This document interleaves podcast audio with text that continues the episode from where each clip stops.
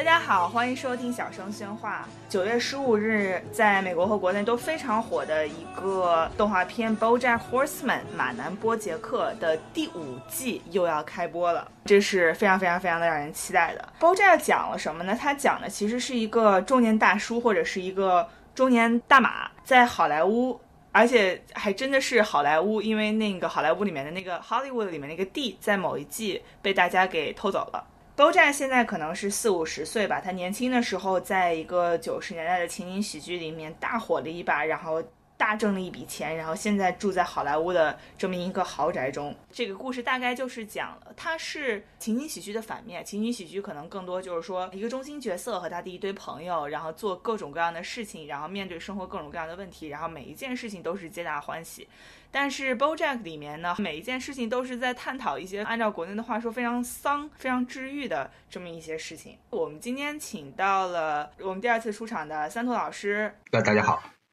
和我们的新朋友小钱，啊，大家好。然后我如果大家还没有听出来的话，我是雕雕。我们今天其实是请来了三兔老师和小钱，是希望能够讲一讲 BoJack 这个剧的。哲学内核在剧里面经常会看到一些编剧插进去的非常非常明显的哲学家的原话，或者是一些哲学意象。所以说，我们希望把这些东西剥离出来，然后看看这些都是什么东西，为什么它要存在这里，甚至这个剧的本身的结构是在怎么样的一个哲学的话语体系下的。我刚刚在网上搜了一下啊，有很多人把 BoJack 划分为一个存在虚无主义的这样的一个剧。所以说，存在虚无主义是什么？但是存在主义又是什么呢？啊，就是呃，对于存在主义是什么？你如果问不同的哲学家，可能大家给出的答案是不一样的。但是就那个比较一般的用法来说，我觉得大家在说到存在主义的时候，可能第一反应就是说，世界本身是没有意义的，然后意义是由人的存在在生活中所创造出来的。这一点是和比如说中世纪或者现代早期。人们对整个世界的认识是大相径庭的，因为那个时候觉得说世界是上帝创造的呀，然后上帝创造世界目的就是让它变得更好啊、更善良等等，所以世界本身有这样一个目的，所以人们不需要担心意义的丧失。但是随着世界的现代化、科技的发展等等，人们开始质疑上帝的存在，与此连带的而来的就会觉得说世界并没有一个外在的意义在驱使我行动，这个我活着到底有什么意义？我我为什么要做一个好人？等等等等这样一系列的问题。呃，从存在主义、虚无主义以及其他的一些道德观点等等，都是在这个基础上所产生的。那么存在主义它的一个比较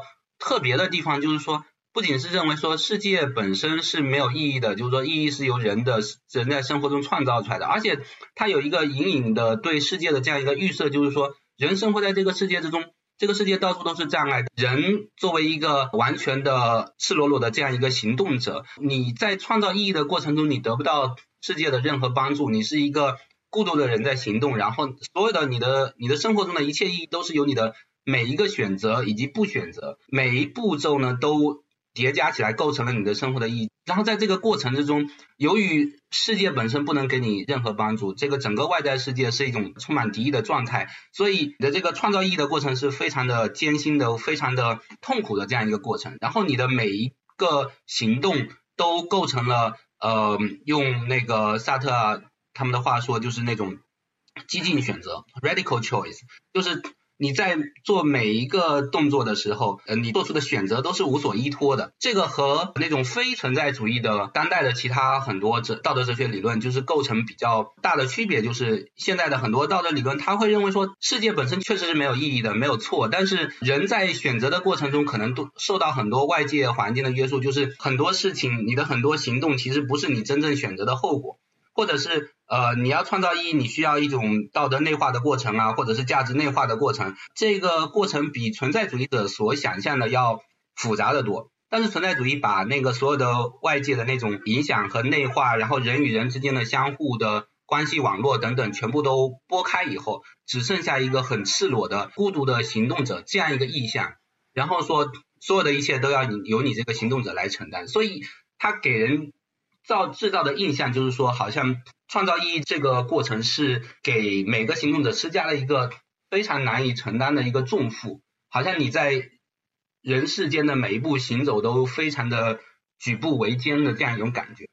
所以我觉得可能在大众的想象中，至少存在主义会给人留下这样一种印象，对不对？就是在对抗整个世界，对抗荒谬，对抗这种沉重的这样一种孤独的行动者，而且他是摸不着头绪的，不知道该往哪里走，因为并没有一个预先设定好的道路，说你应该往这个方向走，你才能找到意义，而是你每走一步都是凭空的开出一条新的道路来。存在主义大概是这个样子。刚想老师说这么多，它跟这个剧有什么关系呢？我觉得这个剧的预设。首先，在好莱坞这样的一个环境里面，就是它作为人类社会的这么一个缩影，编剧其实没有加进去一个意义点。就比如说，如果你要是在这个我是复仇者联盟，我拯救世界，那么我今天的这个所有行为都有意义了。但是在 BoJack 里面，每一个角色都在寻找意义，他在追求世俗上的成功，他在追求和家庭的和解，然后他在追求爱情，但是。不断在给你展示他的这些追求中荒谬的部分，或这些追求其实是没有意义的部分。呃，至少在我们印象中，好莱坞背后的这种成功文化制造出来的这样一种意义，或者是给大家灌输的这样一种所谓的人生意义，呃，实际上是非常经不起推敲的。然后它一方面是很它它很单一化，另一方面是你追求到这些东西以后，接下来该怎么样？这些东西到底是不是人的真呃人生真正？应该值得追求的东西，我觉得很多人可能都会有多多少少都会有疑惑。然后你在不同呃，就是如果被这个好莱坞给你灌输的成功文化驱使着，不断的往前走啊走啊，在这个过程中呢，靠忙起来，你会忘忘记掉这个这个目标本身呃的缺乏根基。但是，一旦稍微停下来以后，就会陷入这样一种虚无的状态之中，陷入其实是一种存在主义之所以会兴起，它背后的一种拷问，就是说。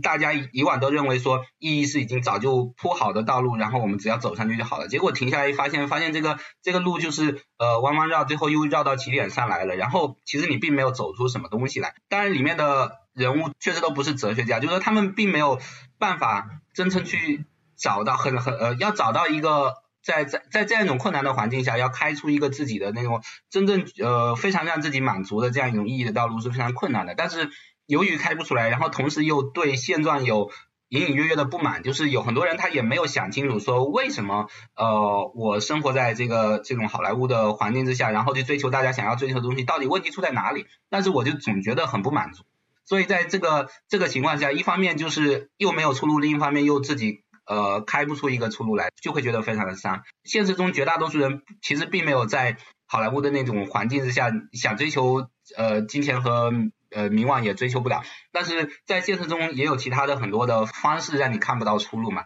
对不对？然后在看不到出路，同时又不知道该怎么追求，没办法说服自己说有一条可行的出路的时候，那就会沦入这种丧的状态。对，我觉得 BoJack 的看不到出路。是对他来说的一个人生非常大的一个主题，因为他第一季上来这个人就是有钱有名，还有一个豪宅，但是又非常迅速的给你展示了一个特别特别不快乐的人，就是一个人在家里面，然后吃一大堆东西，然后躺在那个地方，然后然后一睁眼眼一闭一睁，我靠，一天又过去了，好崩溃啊！然后这一段其实我觉得戳到了很多很多人的点，就是说哇，我自己一个人在家里是也是这种不知道我今天要做什么，我不知道我做的事情有。什么意义？然后包寨就不断的去寻找各种各样的事情，比如说他第三季里面，他说我要去拿一个奥斯卡，然后他就开始做各种各样的路演啊。但是在整个这个过程中，如果大家记得的话，有一个姐姐专门管理他的整个冲奥的这么一个流程，然后。呃，抓住之后说，你申奥斯卡这个事情，它不会让你成为一个更好的人，它不会让你更开心。然后那一夜，你第二天早上醒来，你还是你自己，你该干嘛还是干嘛，它不会让你人生更加 meaningful，它不会给你更多的意义。但是那一夜特别爽。然后包寨说好，但是在整个过程中，就是他又。还是不开心，然后又还是非常非常的空虚，然后编剧玩了他一把，然后最后发现那个奥斯卡给送错了。既然送错了，我们就会想，就说是他有这个和他没有这个，对他这个人来说，其实有什么区别呢？他有的话，他狂欢一下；没有的话，他失落一下。可是他，可是好像一直都是很失落的样子。这个剧我特别喜欢一点，就是它有很多动物的双关。好像我记得就有一句话，就是说 “BoJack's always running circles”，就是他作为一匹马，然后就是在赛马场不停不停的在重复，这也是非常存在主义的一个东西。他第一季的时候就是有花了很多笔墨讲，就是说不管去哪里，哪哪怕是就是嗑药过度住院，他随身都会带着他当年辉煌时期的那个他自己拍的那个情景剧的那个录像，就走到哪里都要看，每天都要看，就说哇，我当时就是是辉煌过了，活在回忆里。但是除此之外的话，就是他寻找意义的这个旅程是非常不顺的，甚至说他还是不停的在给自己制造一些障碍，比如说他去演戏的时候，就是说。呃，明明可以演好，但就就因为各种各样的原因，就是着急怠工，然后故意演不好，然后跟他的同事，然后也是就制造出各种各样的矛盾，这是一个非常反哲学的叙叙事，然后但是会让你作为一个观众会想说，哎，我如果我跳开一步，哎，我怎么样通过这个来反思我自己的生活？对，我觉得这里面的角色，我们其实可以先把 BoJack 这个马牵到一边。然后我们再把其他的角色放出来，我觉得这每一个他身边的四个人，我觉得还是蛮有呃象征意义的。他的 agent 就是他的这个和前女友这个猫 Princess Carolyn。他的 ghostwriter 这个好朋友达燕是一个亚裔女孩，同时还有他的这个亚裔女孩的之前男朋友，后来的老公这个大金毛 Mr. Peanut Butter，还有就迷之住在他家的一个 就是一个 random dude，他整个的人生就是一个路人，就是一个局外人，你也不知道他这个剧情，他他他跟剧情有什么关系，但是他不断的在进入剧情，不断又跳出剧情，就是这个 Todd，大家。对这些角色都有什么看法呢？我觉得那个蝶刀刚才提到的这几个角色，其实就是呃多多少少是这个编剧特地创造创造出来跟那个 BoJack 相对比的，就是每一个角色好像都想要用来对比和凸显那个 BoJack 整个人生轨迹中的某一个特定的方面。就是 Princess Caroline 是一个特别有意志力的这样这么一个角色，就是说他工作特别上心，对吧？然后特别刻苦，是一个。女强人的形，呃，其实我们可以先把 BoJack 整个人生失败的道路给给大概的说一遍，就是说它包含几个方面嘛。首先就是他的那个追求的目标，好像他自己也觉得没有意义，他没有办法认同他的他想要追求的那个目标。然后你前面提到的，他想要拿一个奥斯卡，但是他其实很快就会开始怀疑，说我干嘛要拿奥斯卡？拿奥斯卡有什么有什么意义？其实我们如果从从这个目标本身的这个性质来分析的话，就是说。拿奥斯卡这个事情，它是一个很静态的一个特定时间点上的这样一个事情，就是你拿到了以后，这个目标就实现了，接下来应该怎么样？就好像你先定一个小目标，定完了以后还要再定一个大目标，对不对？所以这个目标本身不解决任何问题。然后，假如我们想象一个这么这时候有这样一个人物，这个人物说，我的目标不是要拿一个奥斯卡，我的目标是要追求这个电影艺术的这个更上一层楼，然后我要给人类的艺术宝库做出更多的贡献，然后要拍更多的好电影的这样一个目标，至少它在形式上它是一个动态的过程，它是一个没有止境的过程。然后，所以如果你定了这样一个目标之后，哎，你好像就一直都有事情可以忙下去。当然，会不会再怀疑这个目标是另外一回事啊？那当然，这个目标本身它需要你有很高的意志力，就是说你不是这种 one time off，就是我拿到一个奥斯卡之后，我就可以接着再放纵了，对不对？我要不断的持续的为这个动态的目标去努力。然后，如果是像一个 BoJack 那样一个很有那种自毁的倾向的，就是。这个涉及到编剧给他安排的各种各样的家庭背景，什么小时候又什么跟父母关系不好啊，等等等等，导致好像他成年之后性格有很多缺陷，以及他什么呃喝酒啊，然后吸毒啊，然后这个就是意志力好像很薄弱。那么对这样的人，他就很难追求这样一个长期的目标。但是呃，Princess Caroline 这个角色呢，就正好是一个意志力很强大的这样一个一个角色，所以编剧设计。出这样一个角色哈，一方面他用来对比这个 BoJack 他的性格中一个不足的方面，就是就是这个意志力的薄弱问题。然后另一方面又好像试图想说，光光有意志力，呃，似乎又不解决这个空虚的问题。因为 Princess Caroline 他也不断的在反思这个自己的这个工作到底呃有意义没有。所以所以如果是这时候我们就可以看到说，假如有一个人他的那个目标是说。我想要给电影艺术、给人类艺术做出什么突出的贡献，但是这时候你还要有很多前提条件，一个是你要真正能站到这个工作的顶层上，你不能仅仅做一个经纪人，对吧？你可能是一个演员，然后是一个导演，然后你能直接参与到这个拍摄的过程中，然后你拍出那个成果，哎，你马上就能看到说，哦，我这个这个是一个好作品还是坏作品。还有就是说，你可能呃，你要真的有很有表演天赋，呃，然后有可能 BoJack 年轻的时候成名是他刚好运气好，结果实际上他并没有表演天赋，所以后来一直失败，或者是有可能你在人生的道路上没有没有坏人给你下绊子等等等等，有很多很多的条件。然后对 Prince Keral 来说，他要追求的目标当然并不是说我要呃。我他他好像也并没有觉得说我真的能够就是在人类艺术史上写下什么怎么一笔，不仅是人类艺术史上，动物类的艺术史上写下这么一笔。但接下来问题就是说，如果你是做一个经纪人的工作的话，好像经纪人这个工作听起来并不并没有很直接的、很崇高的那种意义呈现在你面前。那你怎么样让自己呃从认同进这个工作？怎么样找到一个？呃，工作的这个价值，让你让你觉得这个工作真的是可以接着往下做的，所以这个是一直在困扰他的这样一个问题。然后他他试图用自己的这种意志力去消解这个问题，他试图的不断让自己重新投入到这个工作里面去，然后。逼着自己去认同这个这个工作，但是只要稍微停下来，只要稍微慢下来的时候，他就身不由己的要跳出这个这个疯狂的工作的这个这个踩跑步机的这样一个过程，于是他这个疑问就会重新的凸显出来。就是在第一季的最后面，Princess Caroline 还是 BoJack 的那个 agent，然后 BoJack 提了一个特别莫名其妙的一个一个要求，就是你给我去搞到这个工作机会还是什么之类的。Princess Caroline 作为 BoJack 的前女友和他的同事工作了一起工作了这么长时间，他知道说，就是哪怕他做到了这件事情，他应该也可以做到，因为非常有能力。BoJack 也很有可能就是会浪费这个机会，而且这个事情不是第一次发生，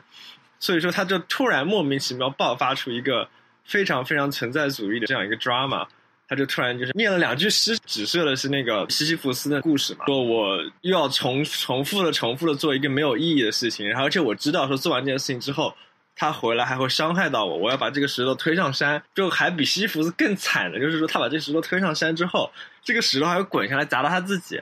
对，因为这个西西弗斯的神话这个这个比喻被那个加缪嘛，就是法国的哲学家用来陈述这个世界的荒谬。就是因为他说，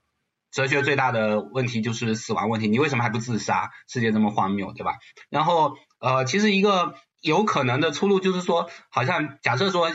假如说西西弗斯每一次把石头推上山顶，就可以把世间什么十个人救出苦海，然后第二天再重新推一次，又救十个人出苦海，我们就会觉得说，这他并不是在做重复的劳动，对吧？就是说，如果你能看见看见这个世界整体是在变化的，然后你的工作在。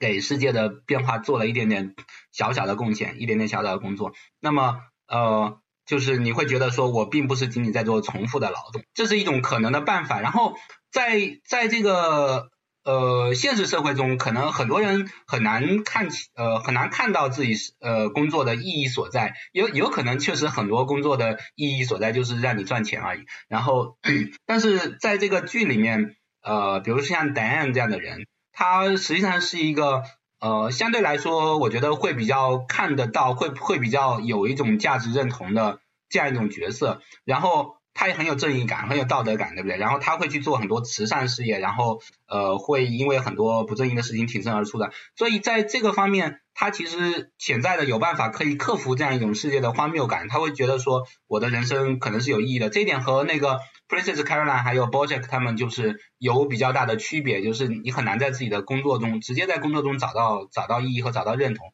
但是呃呃，所以这一点构成跟 BoJack 又从另一个角度构成一个呃戏剧冲突。但是编剧好像在这里试图又想要用呃 Diane 的这个角色来来凸显他们认为的另外一点，就是说好像你光有光找到了人生意义还不够，就是人生意义并不能让你快乐起来。因为实际上我们看到好像 Diane 是一个。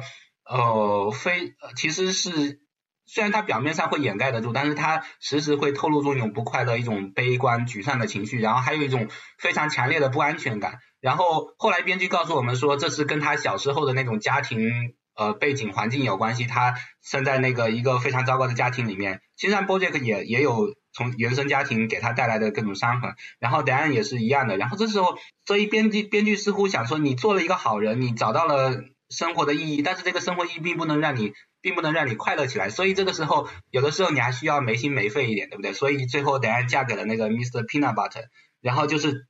又是从另一个角度跟 Bojan，然后 Dan 这样的人构成另外一种冲突。你你光有光有意义，光有道德，光有价值没有用。然后这个时候其实，在那个呃这个剧第一季，我觉得一开始第二季还是第三季的时候，不是就有一个呃有一集它的题目叫做什么 Zoe and Zelda 嘛，是不是？编剧试试图创造这种简单的、非常简单的二元对立，说人类啊，所有的动物都是都可以归入两类，一类是 Zoe，一类是 Zelda，然后 Zoe 就是天生特别的。乐观，呃，开心，没心没肺，然后特别的外向，然后很喜欢跟人交往，然后充满了阳光。Zelda 就是很悲观，然后很很沮丧，然后很低落，然后这个看问题总是看着灰暗面，然后所以所以最后就把剧中的所有人要么归成 Zoe，要么归成 Zelda。呃，当然这个这个区分肯定是非常的简化的，因为并不是所有的乐观的人都是呃外向的，也并不是所有那个内向的都是悲观的，等等等等，我们可以做很多的。具体的划分，但是从这里你可以看到那个导演的思路，好像他就是他不想把这个对存在主义问题、对这个价值问题的这种解决思路，呃，在一般人眼中呈现的特别的道德化。他好像好像不是说你找到了呃，就是你给世界贡献做贡献，然后做好事，然后这样的话你就能够获得正能量。然后他好像试图把这种。呃，可能很道德化的解决思路给往下压抑啊，然后说，哎呀，你就算你是一个好人，就算你呃很努力，就算你你真的做的事呃事情很有用，很对世界很有贡献，你可能还是心里面是充满了负能量的。然后这时候就需要有一个像 Mr. Peanut Butter 那样子没心没肺的人，然后阳光大男孩，然后充满了那种充满了那种野蛮的原始的雄性气质的这样一个人物跳出来救场，然后来拯救拯救这个你们这些。呃，不知道为什么就陷入了小资产阶级悲观绝望情绪的那些白种这样子。今天三福老师在这里，我觉得可能我们聊的稍微有一点深了。其实这个剧有一个非常重要的优点，就是它真的很好笑。像三通老师提到的 Zoe and Zelda 那个东西，我觉得它不一定是说这个剧作者自己就想要呈现一个二元的划分，而是说那个事情本身是一个梗，就是从某一个其他的那个情景喜剧里面拿过来的。这个其实更像是一个对那个的一个嘲讽，一个就并不是在这个。剧内部的问题，而是在这个编剧背后的这样一种更大的一种文化倾向。自嘲当然是自嘲，但是以什么样的方式自嘲，以及自自嘲背后呈现出的这种意识到底是什么样子的？背后可能有一种他们自己并没有意识到的一种潜呃潜移默化的影响。就是这就是比如说有一个那个剧叫做《傲骨贤妻》，对不对？就是《The Good Wife》。然后《傲骨贤妻》里面也有一个角色，也叫戴安，律所里面的那个合伙人，那个女强人戴安。在那个《傲骨贤妻》那个剧里面，戴安呢喜欢上了那个 Kurt，Kurt 就是一个一个茶党，一个极右派，然后呃枪支专家，对不对？然后就是他身上也是充满了原始的野蛮的雄性气质，然后就对戴安构成了一种迷之吸引。然后答案一看到他就情不自禁的喜欢上了，然后那个虽然觉得自己两两个人价值观实在相差太远了，但是最后就是克制不住这他的那个身上那种雄性激素的吸引，然后最后两个人就在一起了，是不是还结婚了？好像最后，其实我们从这两个故事线，这个答案和这个呃 project 里面那个答案的这个故事线，就可以看出编剧他背后有一种隐隐的。一种试图在美国当代政治中搞平衡的这样一种倾向，以及他在试图搞平衡的时候，他在两个方面各自抽出来的点是什么？就是说，他实际上是很迎合那种呃当代传统上对两党政治的那种刻板印象，就好像是呃共和党右派那些人呃他们可能就是。胸大无脑，这个胸肌大无脑，然后这个，但是这个无脑它是有好处的，就是它有一种很接地气，然后很有实干精神，然后而且是那种很有那种雄性魅力，然后很能够就是说在在性方面很很有吸引力，然后同时又是那种呃你们这些一脑袋那种理想主义。呃，幻想、理想主义、空想的这些白种们在努力的挣呃，试图挣脱现实世界的约束往外跑，结果呃碰的那个满头是包，然后往下跌下来的时候，就是我们用宽阔的大手呃宽阔的胸膛把你们接住，然后搂在怀里面，让你们感觉到家的温暖。背后这整套的文化观念网络是这个样子的，所以呃，在这个 project 里面，你可以感觉到，就是说，虽然编剧他时不时的想要冲破这种，他其实并没有意识到自己背后用约束自己的这套文化观念是什么，但是他觉得这里面好像有什么问题，所以他不断的想要往外冲，不断的试图让这个答案去质疑这这个关系，但是最后不管你怎么质疑，就是你怎么离家出走，最后还是要回到 Mr. Peanut Butter 的怀抱里面，因为你缺少了他以后，你的人生就不会快乐，你没有办法让自己快乐起来。你可以去做很多事情，但是但是你的你就缺少快乐，缺少安全感，然后你一定要有这么一个家，这么一个港湾，然后这这个感官就是一个有着宽阔胸膛的男人。但是就是快乐这件事情真的重要吗？不管是从存在主义的角度讲也好，还是说就是更宽泛的整一个哲哲学史的这个角度来讲也好，快乐本身不一定是一个特别重要的价值。我觉得可能只是说对于现代人来说。他们失去了，就是本来本来是由宗教来提供的这个更高层次的价值之后，他们才会觉得说，哦，如果说这件事情是能够让我快乐的，我可能他对我对我来说是有价值的。只稍微仔细想一想，也并不是这样的。呃，我觉得就是这里面涉及到一个问题，就是当我们在用“快乐”这个词来。表述呃，或者是想要试图翻译某些哲学概念的时候，它会给我们造成一些误解，就是因为在中文里面“快乐”这个词显得非常的小，就是比如说英文里面的那个 “happiness” 这个词，实际上它在哲学里面是有很重要的地位的，就是说从呃，或者至少用英文翻译古希腊文或者古罗马呃那个古罗马。的那些哲学文本的时候，因为你可以看到，从古希腊、古罗马那些人，亚呃亚里士多德什么的，就一直在讨论什么是 happiness，什么是快乐，或者说什么是幸福。但在中文里面，当我们说快乐和说幸福的时候，很明显是在说两码事情。我们说快乐的时候，好像更指向那些短暂的呃欢愉，对不对？短暂的那种愉悦感。然后，但是呃，如果我们把快乐理解成那种长期的。那种更更高层次的那种幸福的时候，那这个短期的快乐和那种长期的快乐是之间是有什么样的关系？以及就是说，长期的快乐，我们也可以继继续追问说，那种更高层次的那个幸福到底是什么东西？然后它到底本身有什么样的意义？我凭什么要让自己？我凭什么要去追求幸福等等？所以这个同样可以是一种构成一个更深层次的追问，但是呃，并并不是说这个在在哲学上没有意义了，而且就是说对存在主义的者来说。他们实际上可以可以这样去责问这样一个追问，说我为什么要幸福，为什么要快乐这样一个人，就是说，你作为一个存在主义者，对吧？你你知道世界是荒谬的，你知道世界是对你充满敌意的，然后你在努力的创造价值，你在给自己创造价值和设定价值、创造价值、实现价值，然后在这个过程中，你居然感觉不快乐，你居然有了价值，你还觉得不快乐，那你你出你到底是什么鬼，对吧？你你出了什么问题？这个问题肯定出在你身上，就是说你没有真心实意的认同到你那个价值里面，但你这个是一个自相矛盾的过程，因为价值没有别的东西，价值就是你创造出来的东西，你居然不认同它，所以这时候实际上体呃体现在答案这样的人身上的时候，他就是这样一种自我怀疑，就是明明我已经在很努力的，而且呃做做很多好事，然后我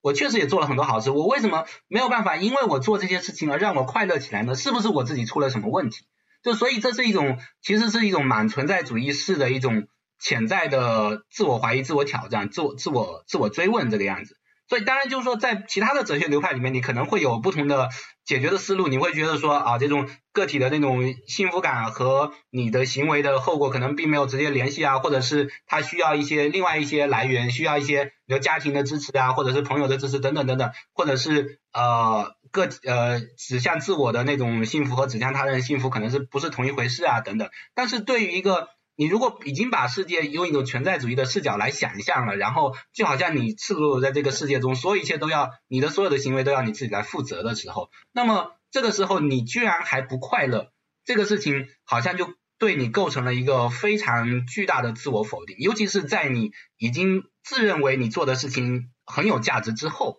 所以我觉得这是答案这一类人他遇到的一个很强大的一个困境。这个困境就是说，其实我们如果站在外人的角度来看，觉得他已经做得非常好了，对不对？他已经是一个他的人生就非常有价值了。但是对他自己来说，他没有办法把这个外在的视角给内化进来。所以在这个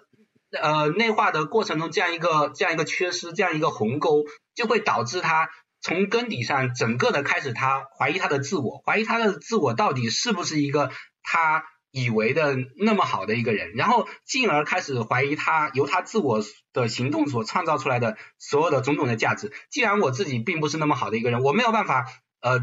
自动的从我做的那些好事中获得快乐。那么说明我就是一个坏人，或者说明我是一个有缺陷的人。然后我是一个坏人，所以我做出的那些行为可能都是虚伪呃呃虚伪的。然后这样的话，我的那些行为所创造出来的价值可能都是假的，都是我原先一厢情愿想象出来的。那这样的话，我做这些事情还有什么意义呢？这样的话就。绕了一个圈以后，就把它本身创造出来的那些价值又重新给否定掉。对对，我就是必须必须呃跳进来说，因为我觉得刚刚有很多个点，我觉得都非常非常的有意思。然后，但是我要稍微的把它收一下，因为我觉得 Diane 她有一个 struggle，就是她有一个很矛盾的事情，就是说。就是他其实是一个，我我昨天还在跟朋友说，他是一个非常典型的美国文科生，学他有一身有一些屠龙之技，因为他有一个好笔杆子，然后他对社会有非常好的理解，然后但是把正义作为一种事业。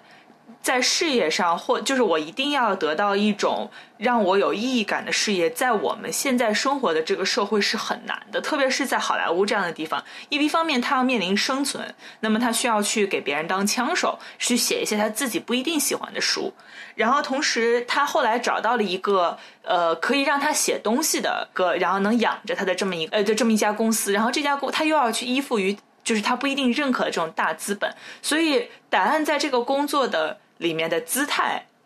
呃是非常编剧非常明显的给我们展示出了一个非常尴尬的姿态，因为他是在一个非常粉嫩的这么一个呃，如果大家记得话，是一个富二代给他呃就是办的这么一家公司，那个富二代就是因为有钱，然后我就乐意养着这么一些门客一样的呃写文章的人，然后他的这个他经常需要坐在一个大的瑜伽球上在那边写。然后他坐在一个大的瑜伽球上写了一个，然后，然后我们经常会在有这样的别人的怀疑或者自我怀疑，就是说你写这篇文章有什么用？又不可能推动立法，又不可能变成社会现实。你只是我们安慰自己说，我们只是希望不断的往这个高墙上扔石头，我们希望有一天把它砸倒。然后答案。他专门就让剧情设置答案就变成了砸倒这个高墙的一块石头，但是又是以一个非常荒谬的方式砸倒的。呃，如果大家记得有这么一点的话，就是说当时遇到了我出一件事情，然后他呼吁女性上街带枪，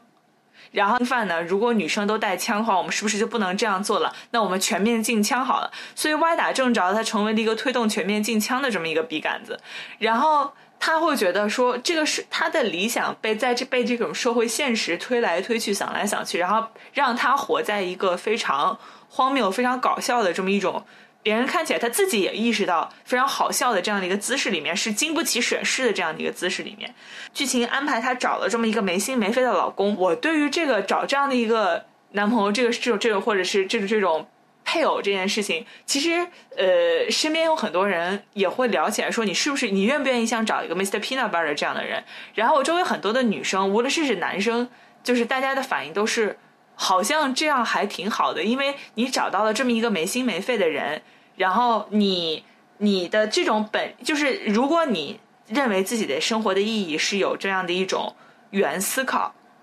然后同时你知道自己在做这种思考的过程中一定。是状态是大部分是情况是经不起审视的，然后甚至经常很荒谬的，所以你反而希望拥有这么一个在这种半成品的状态下，你希望找到这么一个去没心没肺的，他不会去审视你，他只是会无条件的去支持你，无条件的去爱你这样的一个人。然后，哎，你想想会觉得，哎，好像还是挺有道理的。然后我想再往前推一段，因为你们刚刚说到 Zoe 和 Zelda，我对 Zoe 和 Zelda 这个事情其实完全可以展开整整说一集。他是说，那么他好像我我很不喜欢他的一点，他好像把存在主义性思考这件事情变成了一个性格。性格这个东西，你抛开他这种呃星座啊这种东西不谈，他其实说的是两点，就是说你去不去审视自己的生活，你是不是一个 examined living。然后，如果你是一个会自我审视自己生活的人，那么你就过得不开心。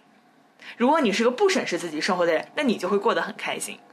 就是他其实是把这个东西推出来，然后说，如果你们这帮人有存在主义思考，那你们存在主义思考最好的解决方式，不要想就好了。要像密尔做的一个对比，就是说，你到底是要做在呃泥潭里面打滚的快乐的猪，还是要做一个痛苦的苏格拉底，面对这个人世的人世的那种种种的不正义？呃，你如果不不思考现实，你闭上眼睛以后，你就可以那个就就可以到在泥潭里面到处打滚。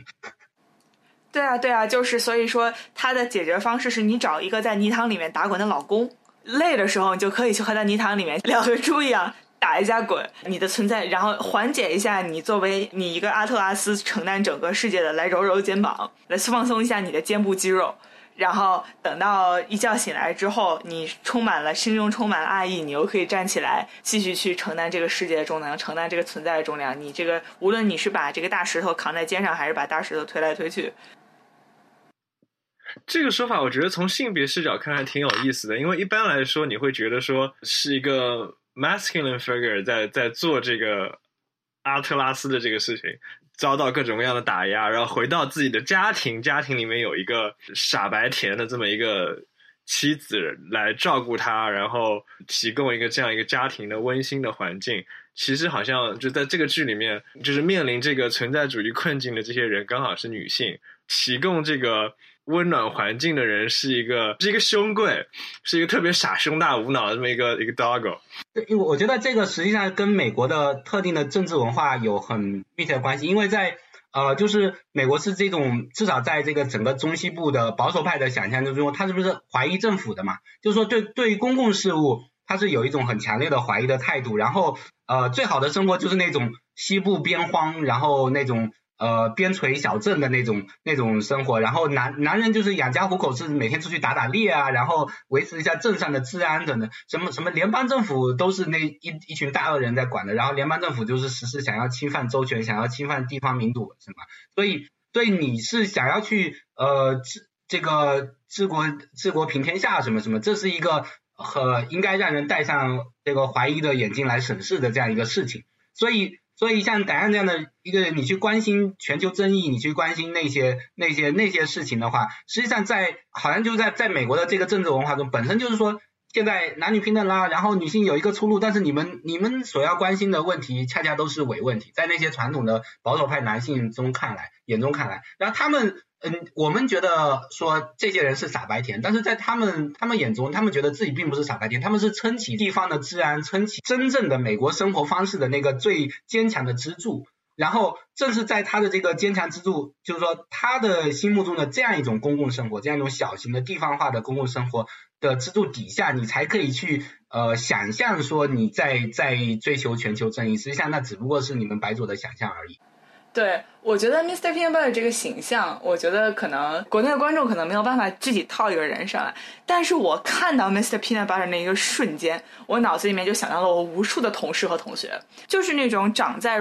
农场。就是是一个 he's a good boy，而且这个词有双重含义，因为我们会经常说一个非常憨厚然后阳光的大男孩是一个 good boy，然后同时一个狗狗一个非常乖的狗狗，你也会讲到一个 good boy。安排答案找这样的这么一个人，答案是什么样的家庭呢？移民家庭，家庭非常的清贫。然后又有这种东亚式的重男轻女，但是他自己又是比家里面大部分人都要聪明，就完全是靠自己的，真的是智商一步一步跳上来的这么一个人。这样的这这种安排，在放在美国的这种社会现实下看，其实还是呃很有代表性的。我觉得代表了很大的一批人。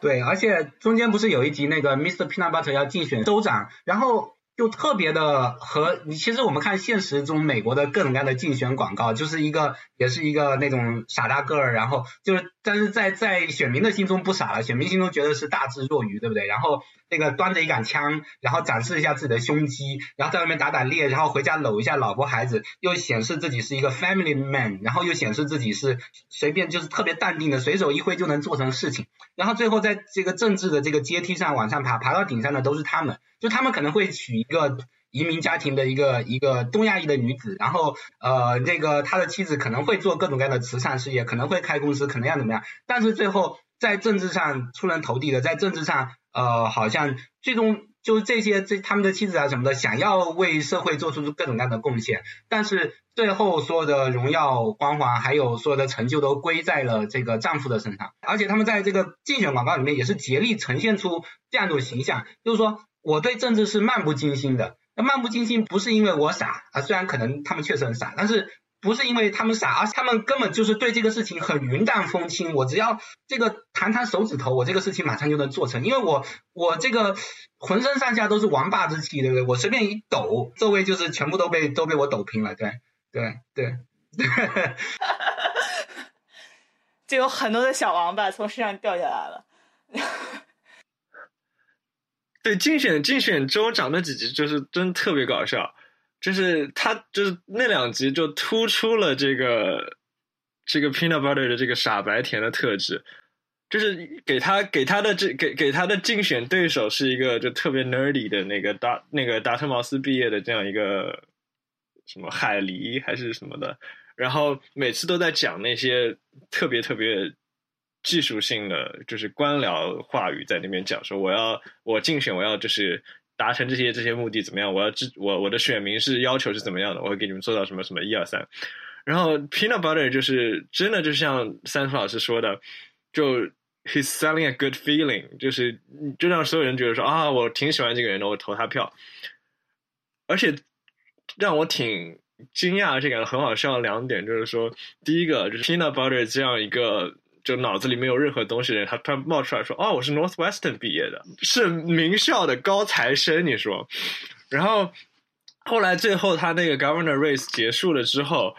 赢了赢那场比赛的人是 Todd 选州长，他说：“我们来比滑雪。”然后莫名其妙 Todd 就当时就是。因为各种各样的意外原因，就从天空中飞了出来，然后第一个就是穿过了那个终点线，然后就他就赢了，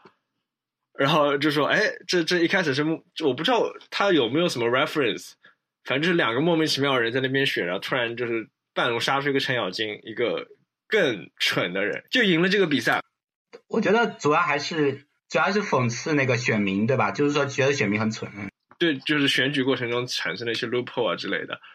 我然后确实，我觉得我们也可以来，就是再再多谈一下 Todd 这个人，就是他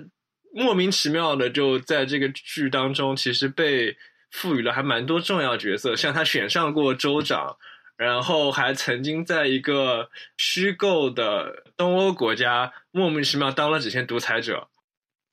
我觉得就其实就像呃像你们雕雕提前说的，就是他的这个人物。他对故事线其实并没有什么影响，就是你把这个人物去掉以后，好像哎确实对整个主线。呃，并不会构成什么伤害，当然有可能他是他时不时会出来做一个救场人物，比如说在竞选州长的那个时候，因为这个 Mr. Peanut Butter 他会面临这个所谓的事业和家庭之间的选择嘛，因为答案其实不希望他做州长，对吧？然后最后结果 Todd 就从天而降下来救场了，就像古希腊悲剧里面那种什么呃，对是是，对天降天降神机，然后然后就把这个这个这个矛盾给揭开了。套的这个人物。因为他就是恰恰是这样一种游离性啊，他的好像有点被编剧做来呃拿来作为就是展示这个世界的荒诞的这样一种这样一种道具。其实呃虽然说套的跟比如说跟韦韦小宝很不像，但是但是其实你看那个《鹿鼎记》的这个整个写作手法来看的话，你把韦小宝换成一个很傻的一个人，其实有可能恰恰更有讽刺力。就是说这个。呃，满世界的人，大家都有各种各样的目的。有的人想要反清复明，有的人想要维持维稳，然后就是让让大清法统万万代什么的。但是偏偏是韦小宝这样一个小混混，然后七窜八窜，怎么就窜到了这个权力的巅峰上面去了？然后这一一整个事件就让人突呃就就凸显出，就当时那个世界是多么的荒谬。然后呃每个人自以为有宏大的目标在胸，但是实际上又多么的可笑。然后。套的这个人物虽然在 BoJack 的故事里面相对来说比较边缘，但是他时不时出场的时候，他就会呃，其实也是用来展现说这个世界的的荒诞性，就是不仅是在存在主义意义上的，好像说世界本来就没有意义，而且是说呃，在世界中生活的各种各样的人又是多么的渺小可笑，然后呃。就就比如说我们刚才讲的那个州长竞选的那个过程中，选民是多么的荒诞可笑，然后他们居然最后采采取了用滑雪来决胜负的这样一种方式，然后最后让这个一个一个傻子给趁机而入，当上了当上了州长。当然，在现实生活中，我们也有一个傻子当总统。Anyway，就是套的他在其他的故事中也，比如说呃去救一只鸡啊等等的。就像雕雕刚才说的那个，他救了一只鸡，但是那个卖鸡鸡肉的店生意还是非常好，对不对？这个人物他往往会找到以一种非常强大的直觉力，找到世界中一个被人忽视的角落，或者世界中最不起眼的某个事情，然后在这个事情身上赋予了极其重要的一连串的。意义说，如我做了这个事情，如何就能改变这个世界？实际上，他对这个世界完全不构成任何影响。但是，这样的人在时事需要他的时候，他又能够像韦小宝一样的获得各种各样的好运气。这时候又可以看到，这个运气本身就是世界对你的追捧，然后给你附加的种种的光环，本身和你在做的事情，呃，背后的价值、背后的意义，还有你这个人的性格特质，完全又是没有任何的关联的。构造出这样一个人物，就是试图想要消解掉所有人所是困惑、质疑和追求的那样一些目标的意义，这个世界本身的这种呃逻辑性啊、正当性等。对对，我觉得这个 Todd X Machine 天降神 Todd 是一个非常有意思的，就是说你到最后，他的很多的，就是那种非常非常荒诞的剧情，到最后总是会让 Todd 来收场。就很多这样的剧情啊，包括天降神套的赢了这个呃滑雪比赛，然后天降神套的就把 Hollywood 里面那个地给偷走了。他作为这么一个本来就非常荒谬的这么一个世界里面的一个纯荒谬，然后甚至是他放弃任何意义，他对于任何意义都没有没有追求的这么一个人，他这个设定还是很有意思的。然后确实是有这么一个角色，你看见他在剧里面乱跑，然后出现的效果也都非常不错。啊回刚刚的一个点，大家都说啊，这个不去自我审视自己的生活，你白活了。呃，他的这个剧的告诉你，就是你的是生活是一个不能细看的东西，你越细看越荒谬，然后越荒谬越抑郁。我觉得你们对这个是怎么看的？我觉得在这一个点上，其实编剧，因为他作为一个黑色喜剧的黑色幽默的这样一个剧，它多多多少少是有夸大的，而且当然夸大的成分还蛮高的。就比如说。选民是不是就是那么蠢啊？然后这个世界是不是就是那么完全没有意义？不管做多少的好，现实世界中当然会有有这些情况发生了，对不对？而且可能也确实很普遍，但是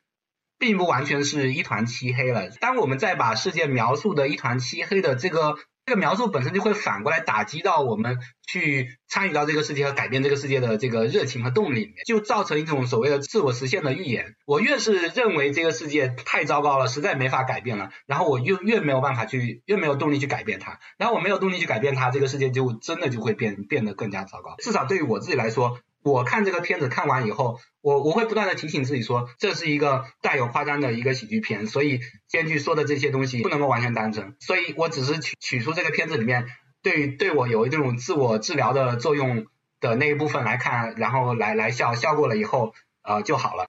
有意思的一件事情，我一直在想，为什么他在国内给火了？你像他是一个这么不用“丧”这个词去描述吧，就是他是一个这么存在主义，然后这么一个非常他的文化符号都非常的好莱坞，然后这完全，然后有很多我我有很多朋友看了之后就觉得说，哇，美国其实一年生产很多个这样的电影，就是这种好莱坞的。我伍迪·艾伦也是很喜欢拍这种类型的片子嘛，就是这种好莱坞的自嘲。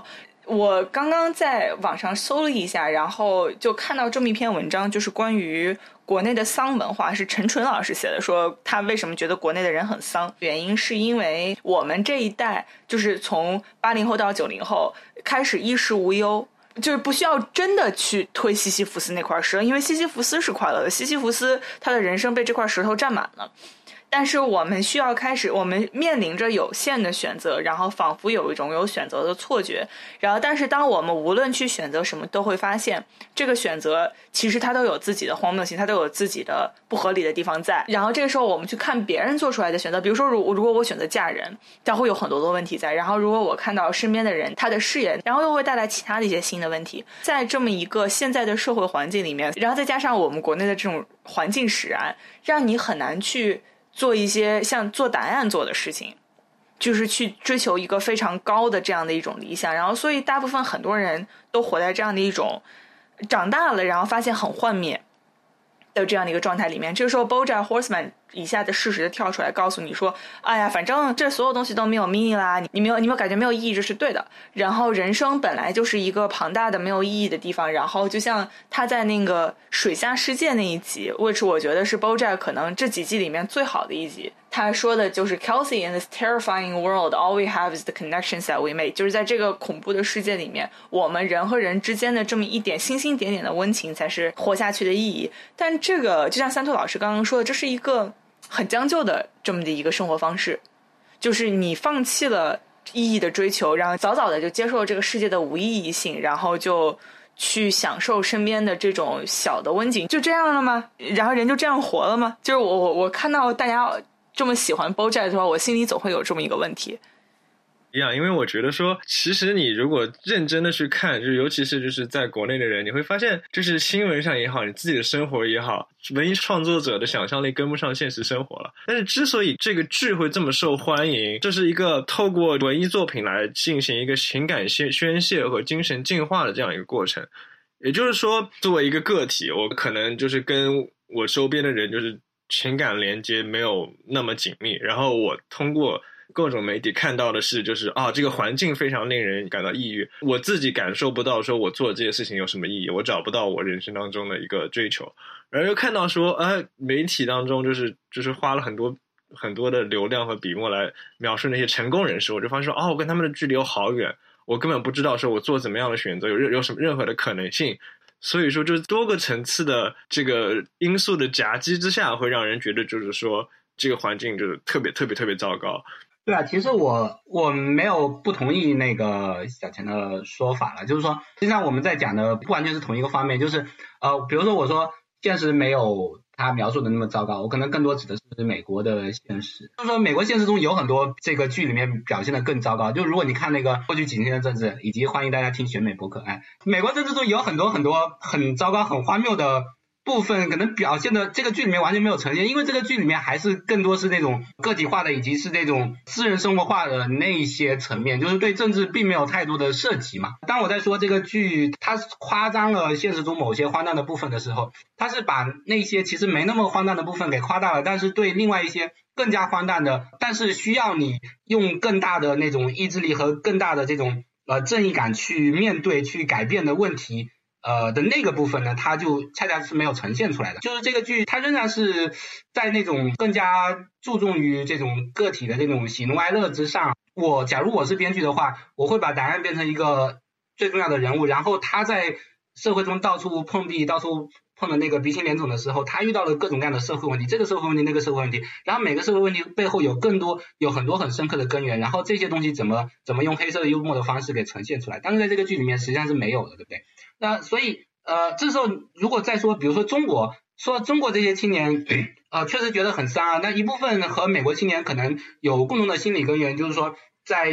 现代这种复杂的社会分工的模式底下，然后这个白领阶层。呃，这个人人口比例不断的扩大的这个情况下，然后白领阶层做的很多工作，呃，在外人看来很令人羡慕，然后很有安全感，然后就又非常的商业化，又非常的那种，就是说你每天西装领带的，就是非常有人样的那种生活，但是好像其实做的又是很机械重复性的东西，所以你做久了以后，可能又开始产生自我怀疑。就是对对这种呃过上这种生活的青年人。他们的感觉是一样的，还有就是，比如说整个社会经济结构的变动，呃，完成了，就在过去几十年改革开放以后，然后慢慢的原先呃社会经济呃被结构被旧有的结构被彻底打破之后，呈现出的那些巨大的机会，大家下海就可以大捞一笔，那些机会都被填平了，然后这个社会流动性越来越弱，越来越弱的时候，然后你生在这个阶层以后，你就觉得说。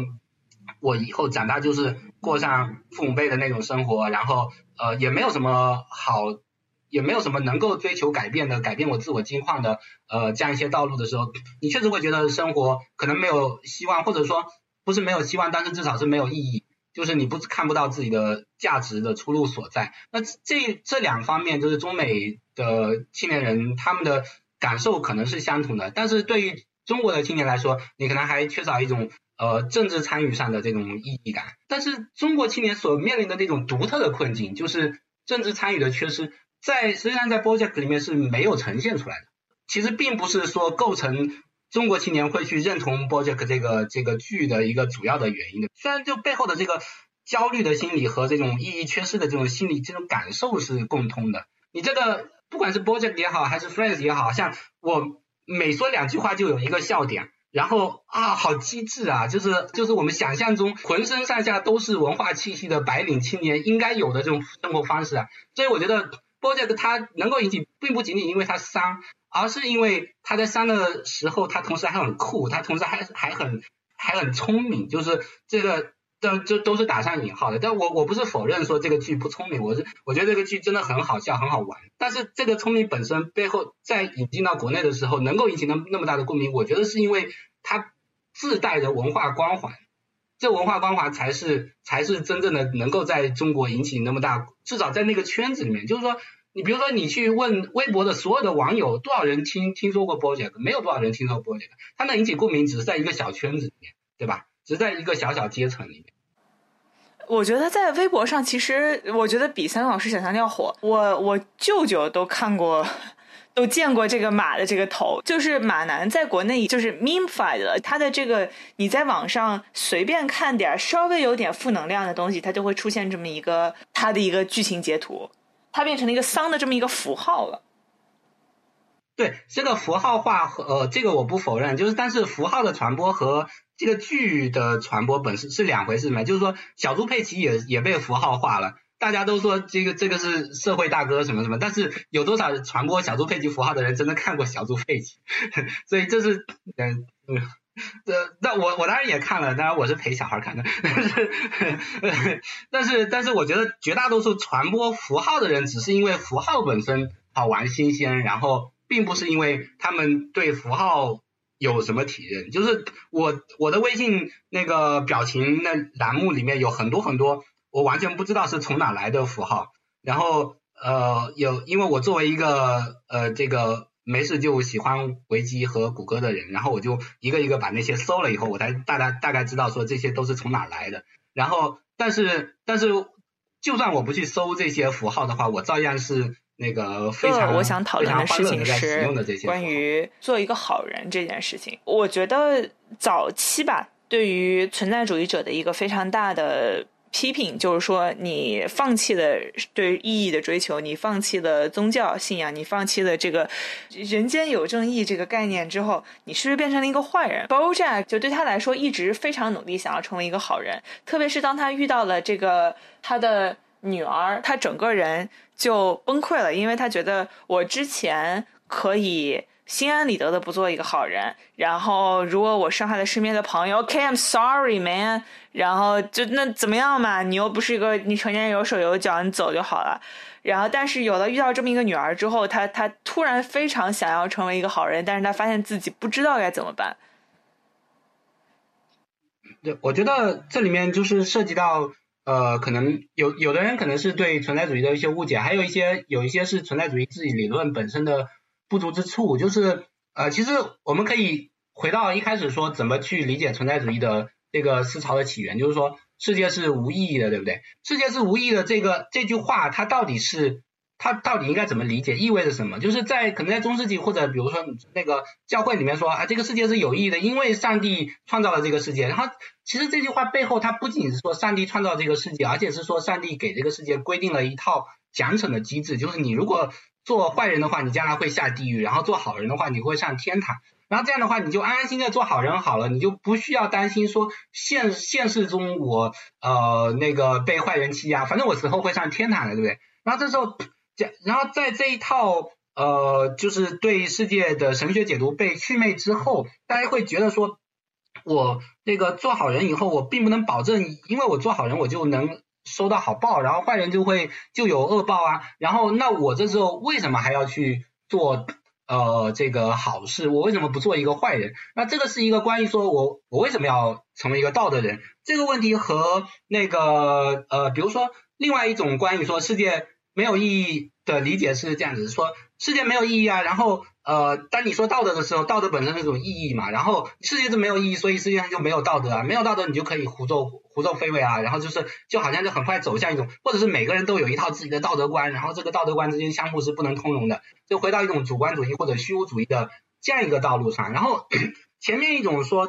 呃世界并不能给你提供一种。客观的道德奖奖惩并不能保证善有善报恶有恶报，然后再去追问说，呃，我们为什么要道德？和显显然在在这个过程中，在这样追问的过程中，我们可以给出一种不是主观主义，也不是虚无主义的回答，就是说，可能仍然是有道德原则存在的，我们仍然应应该去做一个道德的人，但是我们呃，这个我们能不能做到，能能不能让自己成为一个道德的人，这个可能最终还是要归结到我们的意志力，或者归结到种种种种的现实条件，呃，然后但是并不因此，呃，并不因此推出说。没有道德这个东西存在，或者并不因此推出说我就是呃成为一个坏人是无关紧要的。所以，我们其实可以看出，就是说，在对世界是不是有意义的这个问题上，马上就可以引出两个两种不同的解读，对不对？然后呃常一种常见的对存在主义的误解，就是说它最后马上就会导致后一种解读，就是主观主义和虚无主义的。因为世界没有意义啊，所以你个人创造出来的意义就是相互之间是无法比较的，所以也说不上哪个意义好，哪个意义坏。然后，然后道德这个东西当然也就因此失去了根基。但是如果我们采取前面一种解读的话，就会呃，其实当然至少在我看来是一更正确的解读。然后就会推出接下来一个问题，就是呃，我们为什么要做一个为什么要做一个道德的人，以及我们如何能去做一个道德的人，以及我们呃在什么意义上说我们是一个道德的人，对不对？然后这时候 就会涉及到呃前面刚刚提到的那个答案和。呃，Bojack 之间的这个对话，就是我，呃，我到底是不是一个好人？然后答案说，这个是应根据你前面的行为等等等等来决定的。呃，就是你做了好事，你就是好人；你没做好呃好事，就是就是坏人。这个同样也可以有两种呃两种就是截然不同的理解。一种是说，呃，这个好像像 Bojack 所采取的那种理解，就是说。啊，我之前做了很多坏事，然后我就变成一个坏人，我就无可救药了，对不对？然后他就觉得无可救药以后，我就可以自我放弃了，因为我完全没有办法把我过去的那些呃不光彩的历史给抹杀掉啊。然后，但是这个这个理解实际上又混淆了两个问题，一个问题就是说，呃，一个是我如何去定义我过去的过去的那个我到底是不是好人，对不对？另一个问题是我到底从今天开始。或者说我在生命中的每一刻，我是不是应该努力的成为一个好人？这个两个问题完全是可以分开的。比如说，对波切，如果波切克采取另外一种视角，就是说，恰恰是因为我过去不是一个好人，然后所以我从，而且同时我又认为说，这个呃，我应该做一个好人。那么我从今天开始，我就应该加倍的努力啊，我就应该补偿过往的种种不足啊，然后我可能就要放下屠刀，立地成佛，或者或者怎么着。所以前面一个。呃，比如说前前面一个说，我过去是不是好人？我我是不是做了足够多的好事或者坏事？这样一个判断，并不能由此直接推出，并不能蕴含说我接下来是不是应该放弃呃做好人的努力这样一个判断，对不对？或者比比如说，假设现在有一个人，他过去做了很多很多的好事，那这时候他跑去问答案，他说我是不是一个好人？答案说你当然是一个好人啊，你一直过去一直在做好事。那现在难道这个人可以说啊，我现在已经，我之前已经做了很多好事，我已经是一个好人了，我可以停了，我接下来可以开始做坏事了，因为因为到我死的那一刻，我我做的好事，前半生做的好事，它这个总量超过了我后半生将要做的坏事的总量，所以所以总体上看，我最后还会是一个好人。显然我们会觉得这这样一种想法是非常荒谬的，对不对？就是说你过去做的那个好事坏事，并不影响说你从现在开始，你下定决心开始，接下来应该做什么事情。所以，那那反过来，这个逻辑对 Bojack 也是成立的。就算他过去做了很多很多的坏事情，他这个时候一个一个比较合理的呃想法，应该是说，我从今天开始，我就要洗心革面，重新做人才是。所以呃，重新做马，对对对，呃，给大家做牛做马。然后 这个呃，所以所以这背后实际上 Bojack 在那个当下，他实际上并不是在做一个。呃，对我过去人生的总结，他并不仅仅是在做一个对我是一个好人还是坏人这样一个简单的判断，他同时在做一个一个新的价值判断，就是说我接下来应该怎么做，我接下来应该做好人还是应该做坏人，然后就是在这个过这个这个地方，它产生了一个非常巨大的一个逻辑跳跃，然后。呃，实际上，当然，这这背后是因为他自己本身，可能你我们可以说他本来性格上他有各种智慧的倾向，然后又由于他童年的种种缺呃心理阴影，然后种种不安全感，使得他更容易做出这样的逻辑跳跃。但是这并不意味着说这个逻辑跳跃本身是成立的对，我觉得这是一个很常见的议题，就是说。我如果我相信我有一个 soul，如果我相信我这个人有一个高于我现在的存在，高于我现在的行为，我还是有一个和我相关的这么一个东西。然后我只要发自内心相信它是好，以某种原因它就是和我有剥离的这么的一个灵魂。那么如果我的灵魂是好的，且且不说好的定义是什么，那么我这个人是不是就可以被拯救？的宗教里面就是说，你做一些坏事，但是你还可以。呃，你可以买赎罪券，就或者是你可以通过祈祷，可以通过去 church，最后还是被拯救。如果我存在主义要求你去直面你的生活本身，直面你的行为本身，你就是你做的事情，是你做的所有事情之和，然后没有更高也没有更低。那么你其实是需要对你做的每一件事情和他们你能控制和不能控制的所有后果负责的。这些你能控制和不能控制的后果，才决定了你的存在。